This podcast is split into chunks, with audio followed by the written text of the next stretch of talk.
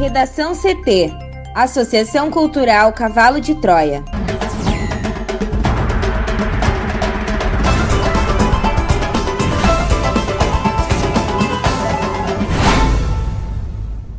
Agora, no Redação CT. Rio Grande do Sul tem 4,5 milhões de seringas em estoque para vacinação contra a Covid-19. Após a invasão, o Congresso dos Estados Unidos certifica a vitória de Biden. Bolsonaro diz que sem voto impresso em 2022, Brasil terá problema pior que o dos Estados Unidos. Com alta de casos de Covid-19 no país, estudantes pedem novo adiamento do Enem.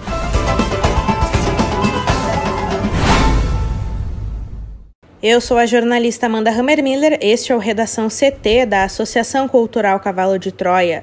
Sol entre nuvens em Porto Alegre, a temperatura é de 31 graus. Boa tarde. Previsão para hoje é de que uma frente fria ajude a formar nuvens de chuva na metade norte do estado. As pancadas devem ser isoladas e ocorrer à tarde. No entanto, no litoral norte e na serra, a chuva deve ser mais intensa. O calor segue, com máxima de 31 graus na capital. A previsão do tempo completa daqui a pouco.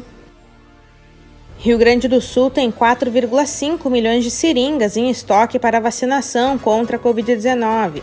A repórter Juliana Preto tem mais informações.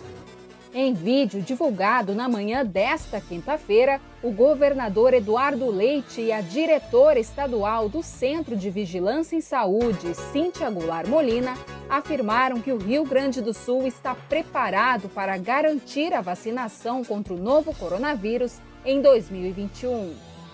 Segundo eles, o estado tem planos A, B e C para a imunização além de já contar em estoque com 4,5 milhões de seringas e 10 milhões em processo de compra. Há ainda 5 milhões de agulhas.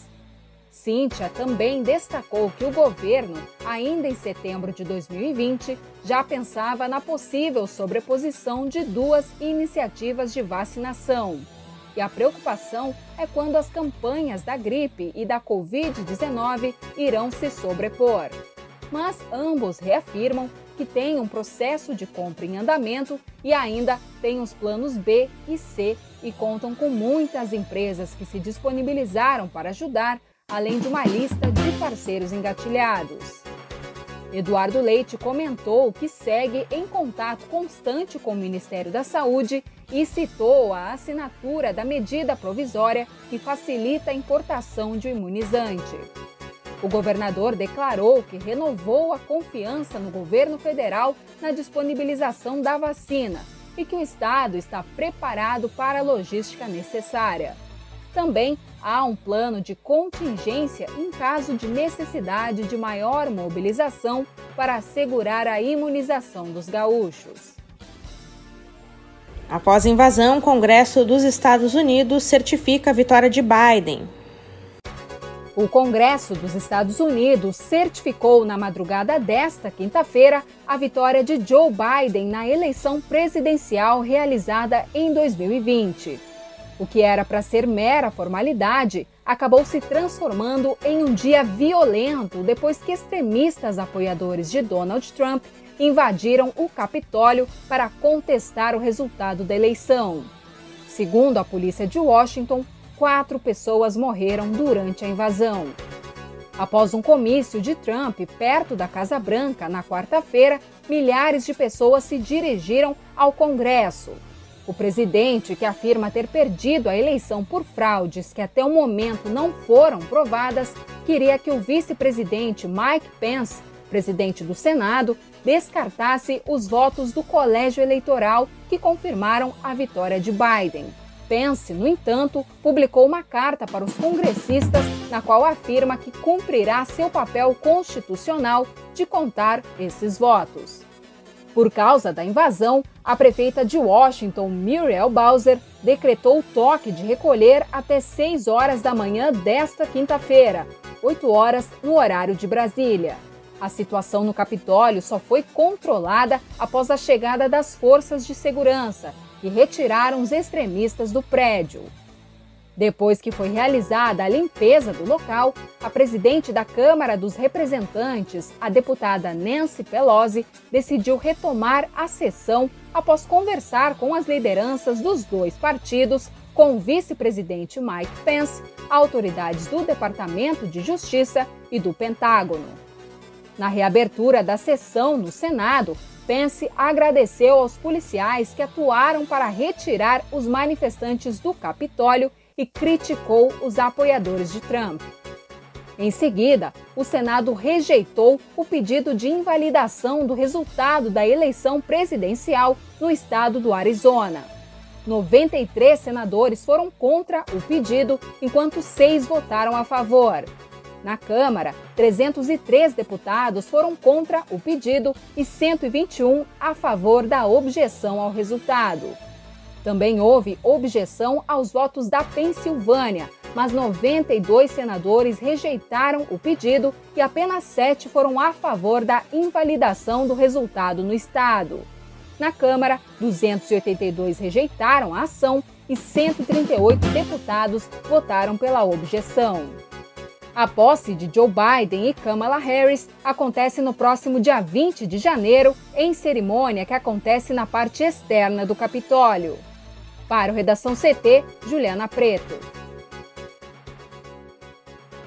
E a polícia de Washington confirmou que quatro pessoas morreram em meio à invasão do Capitólio, o edifício sede do Congresso dos Estados Unidos, nesta quarta-feira. 14 policiais ficaram feridos no conflito, um deles em estado grave.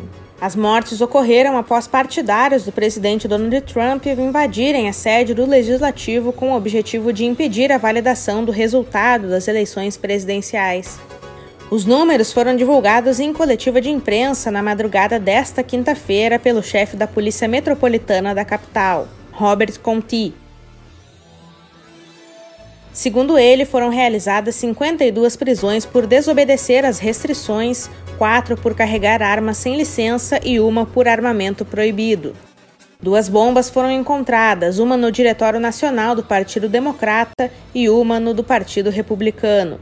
Segundo Conti, o trabalho da polícia foi o de isolar o perímetro após a retirada dos invasores em um esforço conjunto entre polícias de estados próximos e a Guarda Nacional deslocados para a ocasião. Entre os mortos está uma mulher apoiadora do atual presidente, Donald Trump, que foi baleada por seguranças do Capitólio. Ela chegou a ser atendida e encaminhada ao hospital, mas não resistiu.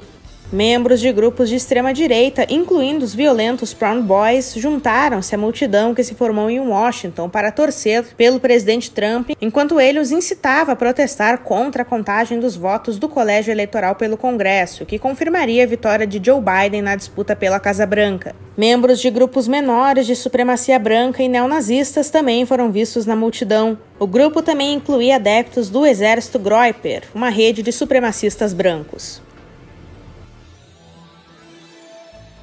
Bolsonaro disse que sem voto impresso em 2022, Brasil terá problema pior que dos Estados Unidos. Juliana.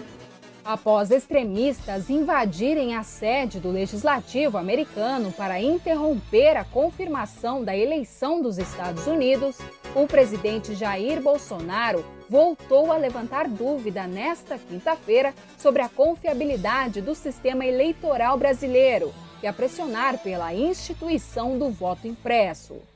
Sem citar diretamente o ataque ao Capitólio por uma multidão pró-Donald Trump nessa quarta, Bolsonaro afirmou que o modelo eletrônico pode levar o Brasil a ter um problema pior que os Estados Unidos. As declarações foram feitas em uma conversa com apoiadores em frente ao Palácio da Alvorada. Também sem apresentar nenhuma prova, Bolsonaro repetiu que houve fraude nas eleições americanas e que as pessoas precisam analisar o que aconteceu, pois, de acordo com ele, a causa foi a falta de confiança no voto. Na conversa com apoiadores, Bolsonaro fez referência à falta de apresentação de provas sobre a acusação de fraude nas eleições americanas. O chefe do Planalto declarou que não responderia mais aos profissionais da imprensa, a quem chamou de, entre aspas, canalhas. Mais uma vez, como é de costume, Amanda, ele colocou dúvidas sobre sua própria eleição em 2018. A tese, no entanto, foi rebatida pelo Tribunal Superior Eleitoral, que garantiu a segurança da urna eletrônica. Sigo contigo, Juliana, agora para a previsão do tempo. E a quinta-feira amanheceu com tempo instável e abafado no Rio Grande do Sul. A madrugada teve temperaturas elevadas, com 22 graus em Porto Alegre em Caçapava do Sul, na campanha, e 23 em Campo Bom, no Vale dos Sinos. A previsão é de que uma frente fria, que avança bem afastada no oceano, ajude a formar nuvens de chuva na metade norte do estado. As pancadas devem ser isoladas e ocorrer especialmente à tarde, segundo a SOMAR Meteorologia. No entanto, no litoral norte e na serra, a chuva deve ser mais intensa. O calor também segue nesta quinta-feira com máxima de 33 graus aqui na capital e 34 em Santa Maria, na região central. Vamos para o bloco de educação. As aulas nas escolas estaduais serão retomadas a partir do dia 8 de março no Rio Grande do Sul, segundo informações da Secretaria Estadual de Educação. As escolas têm até 31 de janeiro para terminar o ano letivo de 2020, que passou por mudanças devido à pandemia de coronavírus. O calendário prevê que no dia 8 de março voltem os alunos do ensino fundamental do primeiro ao quinto ano. No dia 11, os alunos do sexto ao nono ano retomam as atividades, e no dia 15, os do ensino médio e técnico. No mês de fevereiro, as escolas estarão fechadas. Conforme a SEDUC, as aulas serão presenciais com ocupação de até 50% das salas. Cada escola vai precisar elaborar um plano de escalonamento. A retomada das aulas também prevê um ensino híbrido, com turmas intercalando aulas presenciais e remotas em dias diferentes ou semanas alternadas. Com o aumento de casos e mortes pela Covid-19 no Brasil, entidades estudantis pedem novo adiamento do Enem, o Exame Nacional do Ensino Médio, que terá a primeira prova aplicada no próximo dia 17. Além do receio de que a realização do exame, que tem 6 milhões de inscritos, vá aumentar a transmissão do vírus, as entidades afirmam que o MEC não divulgou medidas suficientemente eficazes para garantir a segurança dos candidatos. O Ministério rejeita o novo adiamento e diz que o INEP, órgão responsável pela prova, estabeleceu regras para reduzir aglomerações nos locais de aplicação do exame e adotou medidas preventivas contra a Covid-19. Em ação conjunta, a União Nacional dos Estudantes e a União Brasileira dos Estudantes Secundaristas não rejeitam a possibilidade de ingressar com um mandato de segurança para impedir a realização da prova em janeiro. A nota das entidades diz que os números de contaminações e mortes por Covid-19 voltaram a crescer exponencialmente recentemente, o que ocasionou, por sua vez, o um endurecimento em restrições de contato social em diversos estados. Programado originalmente para novembro, o Enem só foi postergado para janeiro depois de forte mobilização de estudantes, secretários de educação e entidades da área. O governo Jair Bolsonaro resistiu no adiamento, negando o risco da realização da prova durante a pandemia. A nova data só foi anunciada após uma iminente derrota sobre o tema no Congresso, que chegou a aprovar um texto exigindo a alteração da data. Ainda que tenha adiado a prova, o MEC ignorou o resultado da consulta pública que organizou, já que a maioria dos candidatos indicou preferir a transferência do Enem para maio. Com o novo repique da pandemia, as entidades avaliam que candidatos possam deixar de ir fazer a prova com receio do contágio, afetando especialmente aqueles que estão em situação mais vulnerável. Em nota, o INEP diz ter reduzido o número de participantes por sala de aplicação, sem informar qual foi a redução feita. Também afirma ter criado ambientes especiais, estes com ocupação de até 12 pessoas para candidatos que previamente informaram pertencer a algum dos grupos de risco para o vírus. Informa ainda ter disponibilizado álcool em gel e higienização dos locais e diz que o uso de máscara será obrigatório durante toda a prova. O INEP não informou se prevê medidas para evitar aglomerações no entorno das escolas em que o Enem será realizado. Redação CT. Apresentação Amanda Hammermiller. Colaboração Juliana Preto. Uma produção da Associação Cultural Cavalo de Troia com apoio da Fundação Lauro Campos e Marielle Franco. Próxima edição amanhã, a uma hora. Boa tarde.